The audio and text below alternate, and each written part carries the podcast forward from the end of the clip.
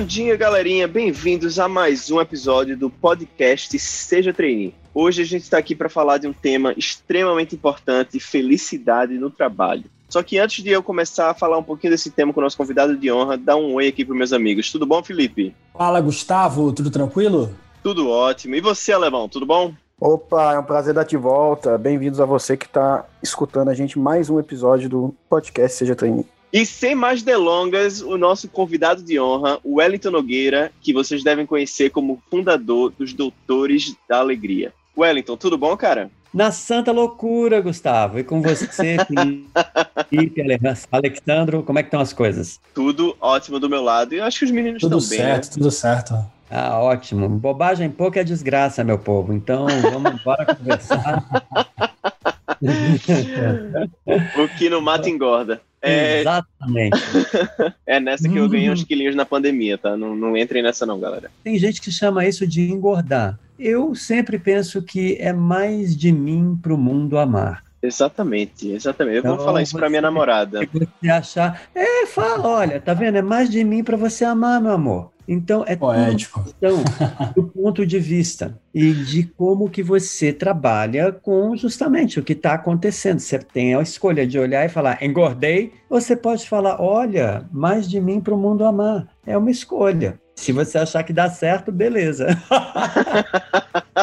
o importante é isso. Mas começando aqui, Wellington, a nossa conversa, eu queria que você se apresentasse para a galera que está aí ávida para conhecer um pouquinho mais de ti. Eu sou Wellington Nogueira, eu sou ator, eu sou palhaço, eu sou empreendedor social. Comecei minha carreira profissional como professor de inglês Gostava muito de, na sala de aula, tornar as aulas divertidas, e naquela época, nos anos 80, era dando letra de música em inglês que eu atraía a atenção do pessoal. E aí eu gostava de cantar as músicas, os alunos falaram, cara, você gosta tanto de cantar, por que, que não aprende? E eu fui para Nova York estudar teatro musical. E aí me formei em teatro musical, virei palhaço e hoje sou conhecido como o fundador do Doutores da Alegria. E Wellington, você pode dar mais detalhes para a gente de como funciona esse projeto, Doutores da Alegria? A gente já sabe, acho que muita gente conhece esse projeto, mas seria legal se você pudesse falar o que é, como ele funciona, como ele surgiu e em que momento desse projeto você está hoje. Ok, Doutores da Alegria surgiu em 1991,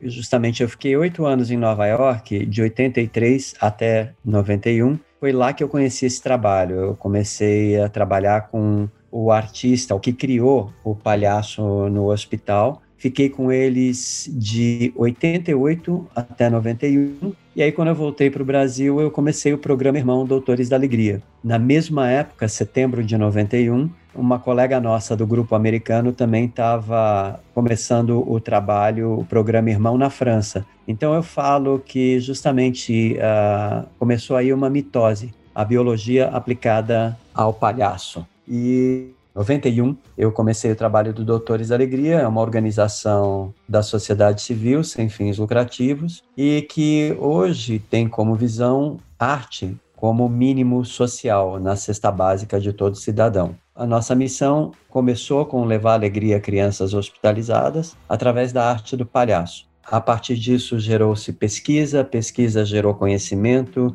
isso criou uma escola, publicações e hoje a gente está trabalhando exatamente com esse conceito: que papel esta arte pode ter nesse momento da humanidade, principalmente nesse, né, em que estamos todos hospitalizados e tá em nossas casas, tal qual as crianças não vemos a hora de ter alta para ir desfrutar da vida de novo. Então, por isso que eu acho que Palhaço em Hospital é sobre contemporaneidade, tem as características todas de futuro, né? disruptivo, influenciador. A pergunta é sempre a mesma: o que, que a gente tem para aprender com essa experiência nessa jornada chamada vida, seja em que ponto a gente estiver dela? É, eu queria saber de você o que, que é alegria no espaço-trabalho e por que, que é importante. Olha, a vida me ensinou a ver a importância de alegria em todos os aspectos da vida. E você vê, trabalhar como um palhaço no hospital, você vai para um lugar onde normalmente as pessoas estão tensas por causa de doença, muitas vezes essa doença é grave, você dialoga com a morte. É uma experiência muito intensa que até eu ter visto o palhaço no hospital, eu não vi espaço para alegria dentro do hospital. Mas quando eu comecei a trabalhar como palhaço, eu vi que a alegria era justamente o contraponto, e é no contraponto que você tem diálogo, porque você não nega o problema que faz uma criança estar internada, mas você vai se conectar com a potência daquela criança, com o que está bom, com o que está saudável. Isso para mim se tornou uma maneira de ver a vida e me relacionar com ela. Eu não nego os problemas, mas onde está o que está bom? E é isso que eu busco como conexão. Acho perfeito. Eu acho que isso certamente serviu de, de inspiração para você para criar o Doutores da Alegria. Mas quando a gente fala de alegria propriamente dita, qual é a sua visão sobre a importância disso no trabalho? Porque hoje em dia, quando se você perguntar, foi algo que a gente comentou até na definição de pauta, né? Quando você vai perguntar a alguém sobre uma profissão, você não pergunta se você é feliz nela. Você pergunta sempre se quanto é que ganha, se tem chance de subir. A pergunta é sempre relativa ao dinheiro, né? O dinheiro aí entrando, que é outra discussão filosófica que a gente pode ter outro podcast só para isso. Mas na tua visão, qual é o lugar da felicidade no trabalho? Cara, eu acho que a felicidade ou a alegria, né?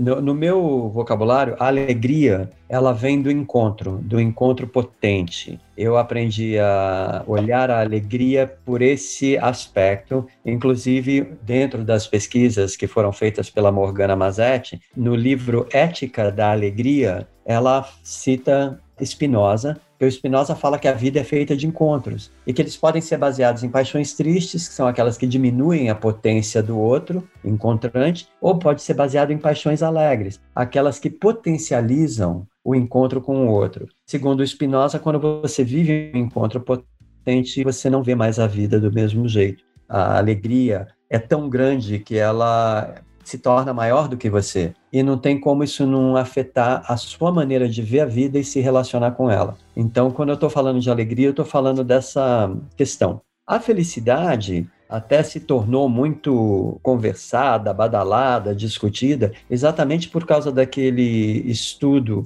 que o Mihaly Csikszentmihalyi conduziu sobre a ciência da felicidade e foi um estudo extenso, aquela pesquisa que mostrou que tem uma série de práticas que levam a gente, no nosso viver, para um estado de felicidade constante, ou seja, realização, conexão com a nossa potência, onde você vê possibilidades onde elas parecem não existir, você está com o seu físico em ordem, você está com o seu mental em ordem, porque você está meditando, você está fazendo exercício físico, você está se desafiando, aprendendo coisas novas. Quer dizer, tem toda uma teoria formulada que indica que você vai alcançar a felicidade. Eu acho isso lindo. Eu acho que quando a ciência começa a entrar nesse campo e tentar explicar. Mas eu diria que no dia a dia, pensando em Spinoza, o primeiro encontro do dia é com aquela criatura que aparece no espelho.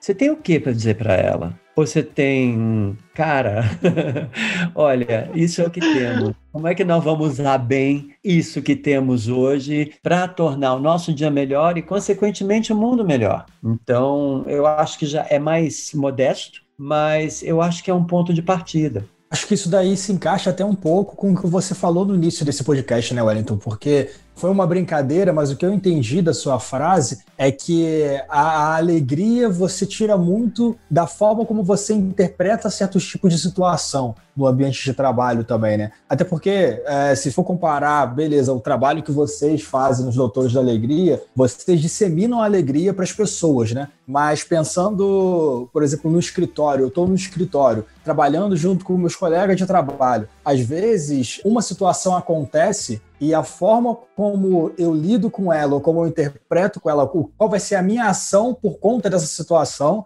vai gerar uma série de outros, de outros fatos que podem me deixar alegre ou não. Dependendo do que, de como você interpreta essas situações, você pode ter alegria ou não no seu no ambiente de trabalho. Tô certo nessa interpretação que eu fiz do, do que você falou? Cara, eu vou te falar, Felipe, eu não acho que é sobre certo e errado para uma questão tão ampla. Mas se tem uma coisa que eu aprendi nesse conceito. É, não, exatamente. Eu sou palhaço, minha função como palhaço não é trazer respostas, mas brincar com as perguntas, né? Mas assim, para mim, o que passou a fazer sentido foi exatamente essa história do primeiro encontro do dia com aquela criatura que aparece no espelho. com aquela cara, entende, da manhã, e você olhar e falar para ela: é o que temos e eu acolho você, eu gosto de você assim, do jeito que você é, porque eu acho que é um ponto de partida. Outra coisa que essa questão da alegria me trouxe, principalmente na construção da organização, foi exatamente isso: a busca pela coerência. Se é um trabalho sobre levar alegria,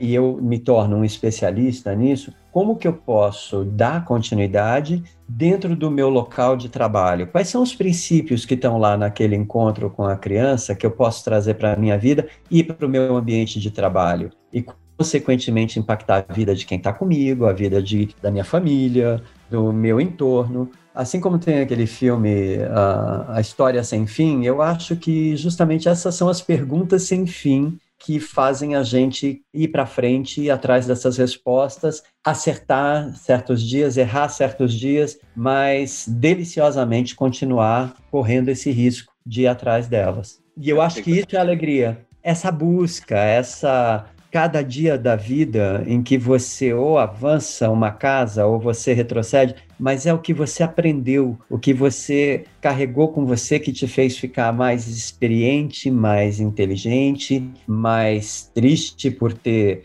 deixado de prestar atenção numa coisinha que te colocou três casas lá atrás, mas agora que você está no ritmo de novo, você já aprendeu isso, então você não é mais o mesmo isso para mim é evolução, isso é crescimento, isso é movimento de vida. E para mim a alegria, a felicidade está nesse movimento. Se não, se você ficar sempre na frequência felicidade, tem um problema sério. Talvez você não seja deste planeta muita gente confunde a ideia de felicidade, de alegria com bom humor. Se você vê uma pessoa que diz, ah, sou sempre feliz, beleza. Agora, uma pessoa que é sempre bem-humorada, pode ter certeza que ela tá tomando alguma coisa, ela tá fazendo algum processo químico aí no cérebro dela, porque não tem como ser bom humor todo santo dia, né? Tem alguma coisa errada aí. numa segunda-feira de manhã chuvosa, né? Pois é. o que não quer dizer que não tenha beleza nisso. Tem dias que a gente acorda vendo a segunda chuvosa e falando: caramba, vai ser um saco ir para o trabalho hoje. E se é um sábado de manhã, por exemplo, e tá frio, você fala: ai que bom, vou dormir mais. Ou vou aproveitar mais quem está dormindo aqui do meu lado comigo. Entende? Quer dizer, eu acho que esse é o barato, esse é o grande jogo que a vida nos traz. E esse jogo eu aprendi com James P. Cars, que foi um professor de teosofia na NYU, que escreveu o livro Jogos Finitos e Infinitos, que isto é o jogo infinito, aquele em que você continua jogando porque você está sempre vendo possibilidades que te conectam com o teu lado mais saudável, com a tua potência. Então, eu vejo também a alegria e a felicidade como essa frequência. Maravilha, Wellington. Uma coisa que a gente conversou um, um, mais cedo é justamente essa questão de diversidade, que eu acho que é um tema que está super em voga hoje por N razões, razões essas que às vezes não são tão boas, né? Mas o importante é que está se discutindo bastante sobre esse tema e também está se discutindo sobre essa questão de felicidade. São duas preocupações que as empresas têm tido bastante ultimamente. Qual é a tua posição, o teu pensamento quanto a essa ligação entre diversidade e alegria, felicidade do espaço de trabalho? A ludicidade, para mim, eu aprendi que ela foi o elemento fundamental que, como palhaço, eu aprendi com as crianças. Aí a ciência me mostrou que levar isso para a minha vida é exatamente esse modelo mental de você buscar esse estado. Que estado é esse? Existe, sim, nos estudos do Mihaly Csikszentmihalyi, quando ele fala do estado de flow, que é muito comum entre os artistas, que é aquele estado em que parece que ocorre uma suspensão do tempo e tudo dá certo, tudo fica sincrônico. Eu acredito que isso também é, é decorrência desse exercício constante e da gente se colocar no modo play para estar num diálogo lúdico com a vida, com os fatos o tempo todo, porque isso mostra que a gente está num lugar de fazer a escolha. E trazendo para a pergunta que você me trouxe, é exatamente isso, sabe? Essa capacidade que a gente tem de fazer essa escolha de como que a gente quer lidar com os desafios que a vida traz para a gente, porque também as escolhas fazem parte da vida e às vezes a gente vai fazer escolhas que levam a gente para um lugar que não é muito legal, mas outras vezes para um lugar que é muito legal, mas de repente o lugar muito legal não te desenvolveu tanto, enquanto que o lugar que não era tão legal te virou do avesso e fez de você um transformador. Então, a beleza para mim e a graça da vida está nesse não certo e não errado, mas você está vivo, presente no modo play e lidando com os fatos um de cada vez. É isso que eu acho que é a evolução que eu falei que a gente está tendo. Quando a gente começa a lidar assim com a complexidade, com a diversidade, e se você pensa em jogo infinito, o jogo finito você joga para ganhar. E você sabe que você vai ganhar, perder ou empatar. E forma jogadores finitos. Já o jogo infinito, você joga para ele continuar acontecendo. E quanto mais gente entrar, mais esse jogo vai ter novas possibilidades de ir para novos lugares, mas o mais importante, ele vai continuar acontecendo. Então, hoje para mim é muito claro, a beleza e a graça da vida está na gente jogar e viver esse jogo infinito. E quanto mais gente entrar nesse espetáculo da nossa vida e nos levar para aprendizagens que vão nos fazer sofrer ou que vão nos fazer uh, rejubilar, seja como for, estão tirando a gente daquela faixa estável e estão jogando a gente em lugares de experiência. Hum. E o que, que você vai contar no final da tua vida? Foi tudo estável, eu fiz tudo sempre igual. Ou cada dia foi de um jeito, e olha o que eu aprendi, e eu sobrevivi, enfim. Eu sempre gosto de olhar a vida por esse aspecto dessa aventura. E quanto mais gente entrar e mais gente diversa, mais rica vai ficar a troca nesse jogo também, né, Wellington? Sim. Essa é a questão, e, né? É, sabe, tudo isso elastifica a gente. Tudo isso faz a gente voltar para casa já não sendo a pessoa que saiu. Perfeito. E, e eu acho que a gente fica vivo para isso. Mas, Wellington, a gente sabe que esse é um assunto muito amplo, né? Se, se fosse para a gente conversar sobre isso, é bem complexo também. Mas você conseguiria dar, sei lá, algumas dicas para as pessoas que estão ouvindo a gente conseguir atingir algum nível de alegria no espaço de trabalho? Algumas pessoas que podem se sentir um pouco perdidas, talvez mudar um pouco algumas dicas para mudar um pouco a forma de enxergar as coisas e começar a procurar novas maneiras de, de se interagir no trabalho e conseguir realmente atingir uma alegria maior? Olha, eu acho que na relação com vida e trabalho, a primeira coisa, cuidar do nosso autoconhecimento e da nossa sanidade mental. Nós somos complexos e agora a gente está num processo evolucionário, onde a gente está evoluindo e ficando cada vez mais complexo, da mesma forma a vida, e é muito importante a gente cuidar exatamente do nosso maior equipamento, que é nós mesmos, a nossa mente, o nosso cérebro, a nossa inteligência, porque quanto melhor a gente fica nessa área, mais inteligentes corre o risco de ser as nossas escolhas. E o ambiente de trabalho, o meu primeiro trabalho sério foi como professor de inglês, numa sala de aula. Eu me lembro que eu estava bem nervoso, porque eu era estava com 19 anos de idade e eu estava entrando numa sala de aula onde tinha aluno mais velho que eu. E eu falei, deixa eu ganhar um pouco de tempo e comecei a apagar a lousa, né, para sentir a classe. E os alunos começaram a rir. Eu não entendi nada, até que um aluno falou: professor, a lousa já está apagada era a primeira aula do dia, eu tomei um susto tão grande que o apagador voou longe. Quando ele voou longe, aí os alunos riram mais ainda. E eu me lembro que naquele momento me veio uma coisa que falou: vai por aí. E eu me lembro de virar para os alunos e falar: tá tudo sob controle, não tem ninguém nervoso aqui dentro. E eles riram mais ainda. E aquilo me conectou com a, o meu veio de comédia e nunca mais eu dei uma aula muito linear. A sala de aula me levou para o teatro, o teatro me levou para o palhaço no hospital, e o palhaço no hospital me levou para o empreendedorismo social. E eu digo para você, não tem vestibular para nenhuma dessas coisas. Então eu acredito que tem esse espaço, sabe, assim, eh, no que a gente chama trabalho. O que que faz a gente ficar vivo? O que que a gente gosta? O que que a gente faz que faz a gente ficar vivo? Que faz a gente ter tesão e ter vontade de descobrir todo dia, ter vontade de aprender. No mundo corporativo, né, o meu mundo não foi necessariamente o corporativo. Agora, o mundo corporativo está num momento de grandes mudanças, porque toda a questão da hierarquia está é, acabando, a flexibilidade vai ficar cada vez maior, vai ficar cada vez mais claro que não é sobre controle, mas é sobre confiança. Então, eu acredito que a gente está entrando, e para o jovem que está entrando agora no mercado de trabalho, a melhor coisa que ele pode fazer é justamente é aprender, é se jogar no desafio, não ter aquela de, ah, isso eu não sei fazer, ou não é da minha área. Muito pelo contrário, olha, tá, ok, não é da minha área, mas posso experimentar? Ou posso me juntar com mais alguém desta área e aprender com isso? Porque eu acho que é a curiosidade que nos move, que nos conecta também com o tesão, com o prazer, com a vontade de descobrir, de aprender coisas novas. E tem outra coisa, né?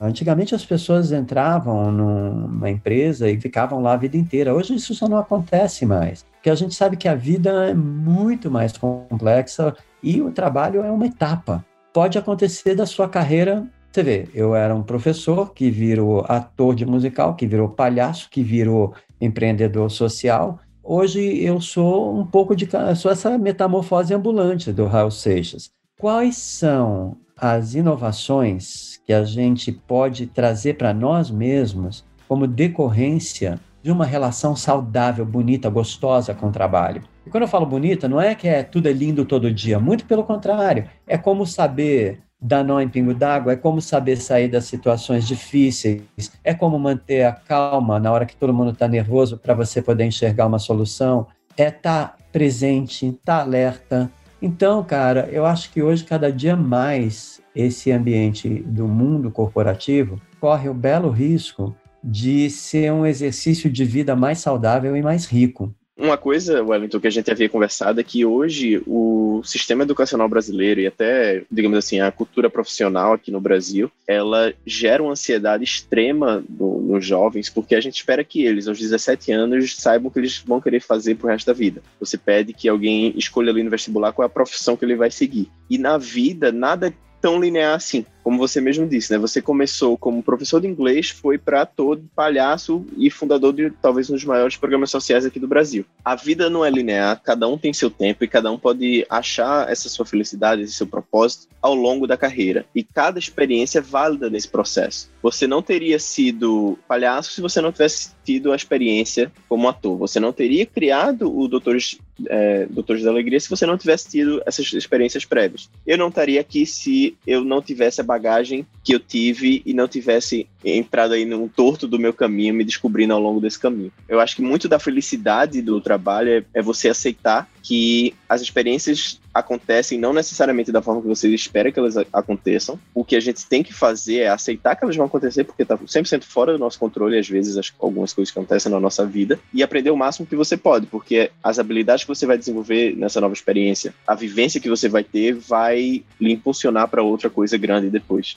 É uma coisa que o Felipe falou logo no início, né? Tem algum ditado eu vou dizer de um povo indígena americano, para soar mais filosófico a coisa, que diz que dentro de você existem dois lobos, né? O lobo da felicidade e o lobo da tristeza. Ganha para reger sua vida quem você alimenta. Então, é muito como se aborda os percalços que aparecem para você, aquela pedra no meio do caminho de Drummond, e como você usa isso para se fortalecer nas experiências futuras. Eu concordo com você em gênero, número e grau. Por isso, tão importante o investimento no autoconhecimento, em você conhecer a sua verdade, você conhecer os seus gostos, seus prazeres, aquilo que você não quer fazer de jeito nenhum. É exatamente nesse diálogo, nesse jogo bonito com a vida, que a gente vai tendo a oportunidade de fazer as escolhas, ou então, se a gente não teve a oportunidade de fazer a escolha, a gente pode escolher como que a gente vai lidar com aquele imprevisto.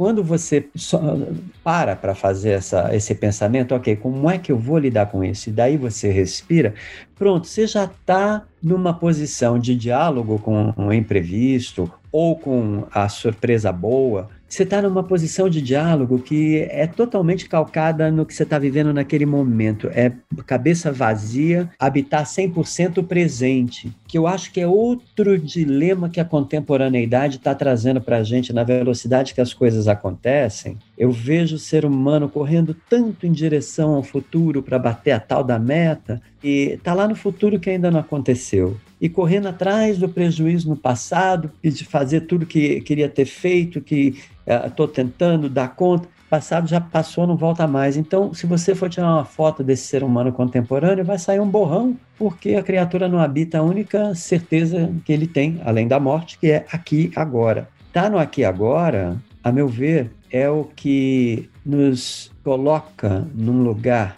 de conexão com a nossa capacidade de tomar decisões, fazer escolhas e a gente falar: esse é o risco que eu vou correr com todas as dores e delícias, né? Porque toda escolha implica numa dor e delícia, né? Será que eu escolhi certo? Será que não? Enfim. Mas é só você se atirando mesmo, se jogando. E eu te falar, fico muito feliz hoje em ver quantos jovens estão trabalhando um tempo, depois, ok, já deu, agora quero trabalhar uh, outra coisa, vou para outra empresa, e ir se desafiando e se tornando mais multi, não multitask, mas multitalentoso, porque hoje a gente é, pode falar do renascimento porque eram artistas, que eram cientistas, que eram autores, que eram pesquisadores, eram seres que buscavam essa complexidade. E eu acho que hoje a gente corre um bom risco de caminhar em direção a esse renascimento e construir assim o que a futurista Lala Denzerlan chama de futuros desejáveis. Muito,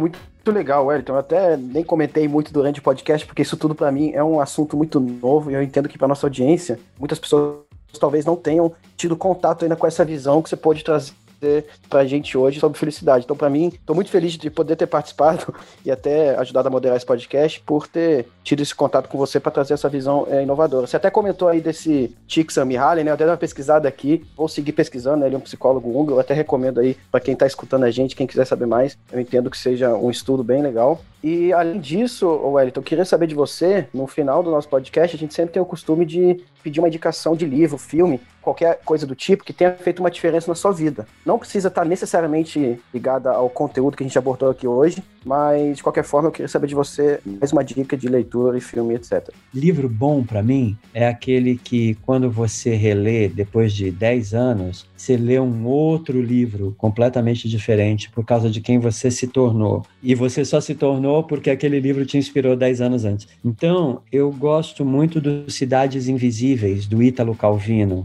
porque ele é justamente sobre jornadas. O que, que a gente leva dessas jornadas? E você falou de filme, né? Eu sou, bom, eu sou casado com uma cineasta, Mara Mourão. Então, o cinema, que é tudo que um ator precisa, né? Direção. Ela fala, fica aí, eu fico, e assim por diante. Mas, enfim.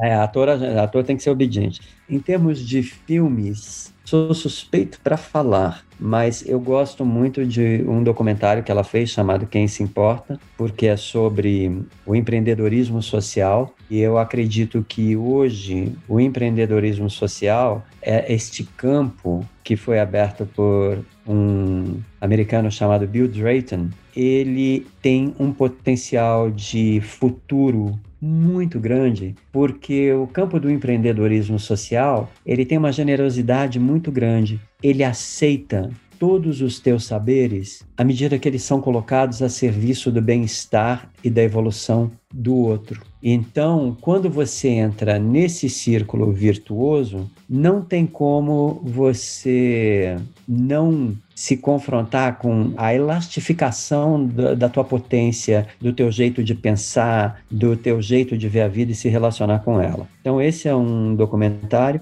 E para mim, um outro filme que é muito importante é o E-Clowns, do Fellini. É um filme que ele fala justamente do Fellini quando criança, dos tipos estranhos e diferentes que ele via na vila onde ele morava e como isso depois evoluiu quando ele conheceu o palhaço e todas as formas de manifestação do palhaço, porque o palhaço, ele é justamente o diferente, ele é o, o que a gente hoje chama de disruptivo e ele intervém e quando ele intervém num lugar com potência, com conexão, você vê, como no caso do circo, ele se torna aquele que alinhava todas as atrações. E quando ele sai do circo e entra no hospital, ele faz um monte de gente se curvar para frente para olhar com mais cuidado. E daí quantas coisas mudaram? Aqui no Brasil, por exemplo, eu me lembro dos profissionais de saúde falarem isso humaniza o hospital. A gente até achava engraçado, né? Porque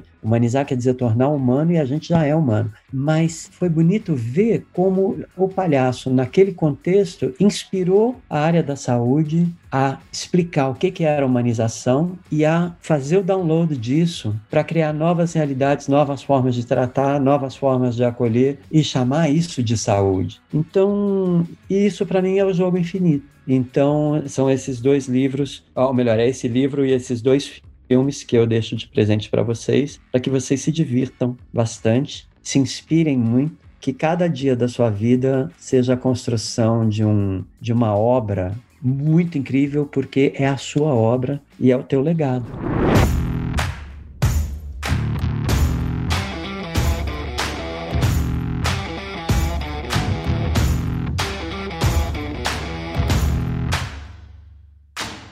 Infelizmente, tá chegando ao fim de mais um episódio, gente. Eu odeio despedidas. Dessa vez o editor não precisa nem de sonoplastia, eu avisei. Não precisa. Aqui. Pronto, gente, superei, superei, superei. Antes da gente se despedir de vez, você quer deixar uma mensagem final pra galera? Alguma mensagem de calor humano, alguma coisa assim legal pra galera se lembrar de você? ah, tô deixando essa gargalhada. É porque é, eu acredito que assim a grande, o homem é o único animal que ri, né? E a, a, capacidade da gente rir com a gente mesmo, da gente mesmo, quando a gente se abençoa e quando a gente se redime e quando a gente se perdoa e é quando a gente fala eu aceito o 100% do humano que eu sou, imperfeito, mas assim com muita gana e muita vontade de fazer, de criar e quem sabe nesse processo ajudar o mundo a ficar melhor. A minha inspiração é essa, porque eu te juro, cara, não teve um dia da minha vida que eu sofri no trabalho. E é nesse sentido que eu acho que a gente tem que evoluir para se ver como coautor da obra que a gente lega para a vida. Porque assim a gente ousa, a gente não se apequena pelo medo, mas a gente se deixa conduzir pela verdade. O que é que eu gosto? O que, que é o que eu acredito? Meu primeiro trabalho, que foi a sala de aula, eu queria fazer uma aula diferente daquelas aulas que me desagradavam, porque subestimavam minha inteligência, um abuso de autoridade, enfim, essas coisas todas. Em vez de ficar revoltado, eu resolvi mostrar que um outro jeito era possível. E eu acho que essa é uma estrada boa para a gente trilhar. Perfeito, Wellington. Com essas palavras aqui de sapiência do nosso querido convidado, a gente vai dando um adeus. Gente, fiquem ligados nos próximos episódios do podcast Seja Trainee. Sigam a gente, Carreira Sem Frescuras, no Instagram. E é isso, gente. Até a próxima. Boa semana para todo mundo aí. Tchau, tchau. Valeu, galera. Muito obrigado, Valeu. Wellington. Falou. Valeu. Tchau, tchau. Valeu.